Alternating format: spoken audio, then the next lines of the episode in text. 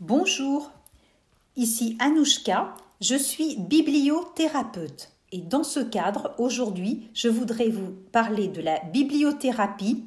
Qu'est-ce que la bibliothérapie? Vous vous demandez peut-être si la bibliothérapie n'est pas une lubie, une nouvelle pratique destinée à quelques bourgeois bohèmes dans l'expectative de nouveautés en matière de développement personnel. Eh bien non, pas du tout la bibliothérapie plonge ses origines dans l'Antiquité, où les sages et philosophes avaient déjà compris et expérimenté le pouvoir des mots M-O-T-S sur nos mots M-A-U-X de l'âme. La première trace de l'existence de la bibliothérapie dans l'histoire remonte sans doute à cette inscription sur la porte de la bibliothèque de Thèbes dans la Grèce antique, la poitrine médicinale de l'âme.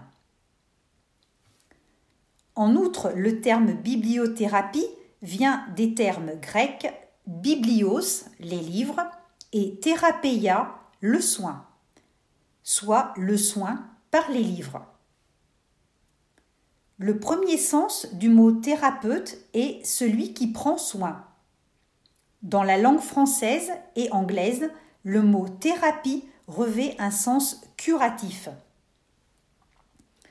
Sur la terminologie du terme bibliothérapie, il est utile de rappeler que Freud utilisait le terme de Seelenbehandlung que l'on peut traduire par traitement de l'âme avant d'utiliser le terme de psychanalyse.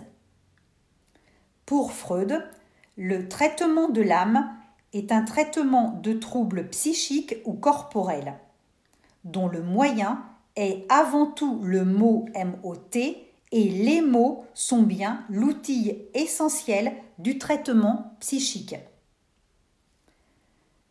On peut en déduire que les thérapeutes utilisent la thérapéia en faisant usage des mots MOTS, de la parole, pour traiter l'âme et le corps par l'âme. Tandis que les médecins se servent du corps pour traiter à la fois l'âme et le corps. M.L. Macley et ses collaborateurs définissent la bibliothérapie comme étant une pratique qui permet d'utiliser les livres de façon thérapeutique pour aider les gens à faire face aux changements, aux difficultés émotionnelles ou aux maladies mentales. On peut séparer deux formes de bibliothérapie. La bibliothérapie prescriptive et la bibliothérapie créative. La bibliothérapie prescriptive il s'agit de prescrire des lectures en rapport avec la problématique qui nous intéresse. Il pourra s'agir de romans, de fiction, d'ouvrages de psychologie dits grand public ou de type développement personnel ou également d'une explication d'un courant de pensée psychologique. Ma fonction s'inscrit plutôt dans le cadre d'une bibliothérapie prescriptive. Et puis, il y a également la bibliothérapie créative qui consiste en la lecture à haute voix de manuscrits plutôt orientés vers la littérature. Ce courant de bibliothérapie créative est défendu par Régine de Tombelle. Maintenant, posez-vous cette question. Qui d'entre nous n'a jamais refermé un livre en songeant Je me sens apaisé zen, sereine, ou encore je me sens triste, bouleversée, agacée, angoissée. Les livres ont un impact sur nos émotions, notre morale, nos pensées. Et qui d'entre vous maintenant n'a jamais refermé un livre en s'écriant Waouh, c'est le livre de ma vie, il a bouleversé mes codes, il va changer ma vie. Le bibliothérapeute assure une guidance afin de favoriser l'apaisement en utilisant les livres choisis pour leur pertinence comme moyen selon les besoins et situations de vie des personnes.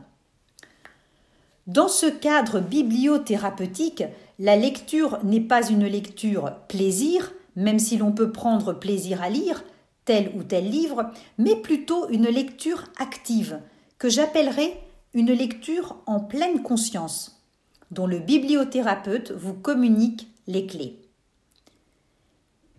Il va s'agir de transformer cette lecture en une véritable thérapie et d'en extraire des éléments qui impacteront directement votre vie au quotidien. Il pourra s'agir de changer une façon de penser, ou bien de corriger des habitudes que vous jugerez indésirables, ou encore de modifier la relation à vous-même ou la relation que vous avez à l'autre ou bien de trouver la solution à une problématique particulière. L'utilisation de la bibliothérapie est par conséquent centrée sur les changements de l'affect, une influence sur les comportements, améliorer les capacités d'adaptation, de la connaissance et de la compréhension de soi à travers des lectures. La bibliothérapie dans ce contexte, permet de mettre des mots MOTS sur nos mots MAUX. En comprenant mieux nos mots MAUX, ils deviennent des objets et cela nous permet de devenir acteurs de nos troubles et non plus de simples spectateurs. Je conclurai ce podcast sur la bibliothérapie en vous disant que chaque lecture est en puissance un être en devenir. À très bientôt sur d'autres podcasts pour parler de la bibliothérapie. C'était Anouchka.